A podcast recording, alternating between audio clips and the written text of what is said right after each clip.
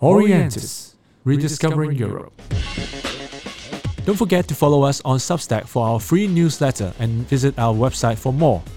It is orientishk.substack.com or our I-E-N-T-I shk.substack.com and www.orientishk.com. Welcome to Orientis Rediscover Europe. So we have the past, we also talk about the present, so now we are talking about future. So I'm Wilson, your host for today. We have Jennifer here, we also have David here. So David, so uh, as a kind of uh, investor educations as well as uh, uh, consultancies.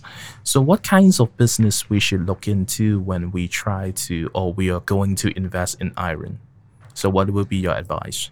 Um, well, I, I, said earlier on that uh, the major sectors that we have is food, pharma, IT, um, uh, and out of that then has and financial services, and out of that has has drifted a couple of sectors like like fintech.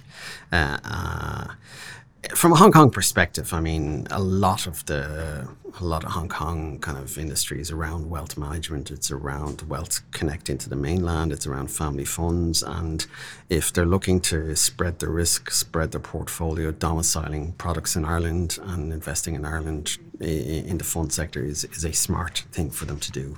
Uh, European Union offers a, a very stable, biggest market in the world, and very stable kind of prospects for growth. Not the kind of growth levels that you'll get in Asia because, uh, but again, not the risk profile that comes with Asia either. So, so in terms of diversifying products and, and investments, Ireland is a great place to be to be to be rooted. Um, in terms of other sectors, uh, food is an area that we're very strong in. I think we export five times the Irish need for food. You know, we're producing, and we have some of the world leaders, like Kerry Foods, for example, is one of the world leaders in the in the, in the food sector. Um, I like the idea of the fintech space. You know, Ireland, you know, but we're really proud the fact that in, in the west of Ireland, in Limerick, is a is a company that was started called Stripe, you know, which has become a world leader in payments. And there's a lot of other kind of indigenous kind of companies that have grown up in that sector, you know. Uh, and I'm kind of thinking like uh, companies like Fenergo and, uh, uh, and and others, you know. But uh, and I've already mentioned the fact that aircraft leasing is the is home is in Ireland, you know. So so all of the aircraft leasing companies we're talking about are based there.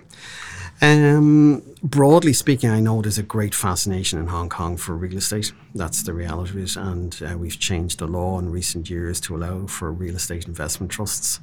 And I think there's certainly, I know some of the bigger Hong Kong companies here have portfolios, particularly in the commercial real estate sector. I Uh, no doubt. yeah. And uh, uh, the biggest Hong Kong employer in Ireland is Three Mobile, you know, so uh, um, the uh, CK Hutchison, Li Ka-shing kind of company company. They're a huge, um, a huge company in Ireland, and they're the biggest mobile uh, phone provider there. Uh, but they also have a portfolio of other companies as well as as well as the you know.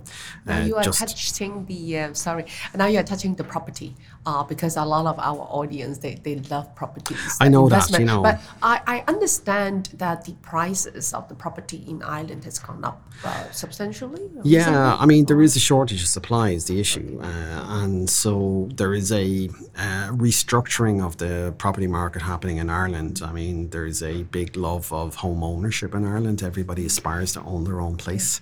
Um, in Ireland, the aspiration is to own a house with a garden. That's that's our aspiration, you know. So, so the idea of you the have tar- enough land, I guess. Yeah, so yeah. No well, the idea of the towers of, of apartment blocks that we see here in Hong Kong and Ireland is very alien culture, you know. So, uh, but uh, you know, there is a change happening in in in terms of supply of housing, the supply of public housing, the supply of private housing uh, is changing. Uh, we're talking about low-rise apartment blocks as opposed to um, as opposed to houses with gardens being the uh, becoming a greater part of the housing mix. So we're seeing a change in housing mix, mix but um, but but but there's huge demand, particularly post Brexit, for, for for for commercial property in in Dublin. Uh, when we look at housing prices in Ireland, we're also looking at certain pockets that are seeing kind of uh, spikes because there are certain parts of Dublin that are extraordinarily popular in terms of accessing uh, property. And so we would be talking in the millions, or shall we say, tens of millions uh, of, of Hong Kong dollars uh, for property prices.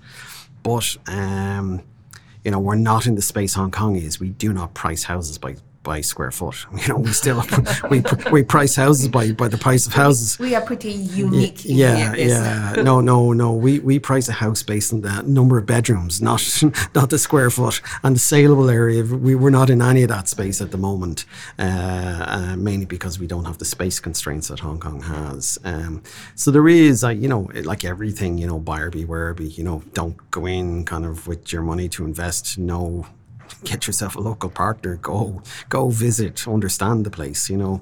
But fundamentally go to Ireland for a holiday, you know. It's one of the most beautiful places in the world. Our west coast, we call it the Wild Atlantic Way, and it's the longest coastal route in, in the world in for driving and, and you know it's a unique experience. We have UNESCO heritage places on Northern Ireland in terms of the Giant's Causeway and Skellig Islands on the southwest of Ireland, which where Star Wars was filmed, you know, and so uh, and Game of Thrones was filmed in Ireland. So and some of the you know the beach scenes, the Normandy landings in Saving Private Ryan was filmed in Ireland, you know. So not, not in France, yeah, not in France at okay. all. So so so there's some beautiful countryside, some fabulous old castles and estates and there are kind of Hong Kongers and Irish people that have worked and lived in Hong Kong who've gone back to Ireland and established whiskey distilleries. And so we've gone from a situation where Ireland was kind of on its knees in terms of making whiskey to becoming, you know, creating whiskey distilleries and the uh, emergence of artisan gins uh, has become a, the last 10 years has been a, phenomenal kind of achievement, you know. And Hong Kongers have done extraordinarily well in Ireland. The last Lord Mayor of Dublin was Hazel Chu, whose mother came from Sha Tin, her father came from Sheung Shui. They went to Dublin and met in the same restaurant where they worked and they married and, and Hazel became, I think, the first um, first Chinese or Asian barrister to qualify uh, in, in Ireland, and so and went on then to become Green Party chairperson and Lord Mayor of Dublin last year. Uh, but we've some great fashion kind of icons like John Rocha and his daughter, uh, who has a shop here in Landmark. You know, so um, so Hong Kongers have done extraordinarily well. You know, and the sad story I have to say about Hong Kongers, sad from a Hong Kong perspective, is that the Irish team.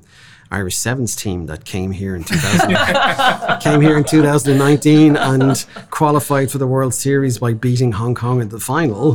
One of the great players in that team was Greg O'Shea, whose grandfather was from Hong Kong and went to Limerick. well, hopefully, end of this year, um, uh, if, we could have sevens. Yeah, we will get the sevens again. I look forward to that and look forward to having an Irish team back in Hong Kong for the sevens. So okay, uh, uh, David, uh, if I'm entrepreneur, so could you give me one piece of advice uh, when I'm going to soft landing my business in Ireland? Um, don't try and do it remotely. You know, be there. You know, understand it. You know, um, there's nothing like tasting and feeling. Um, you know, a product. You know, we, we we live in a virtual world.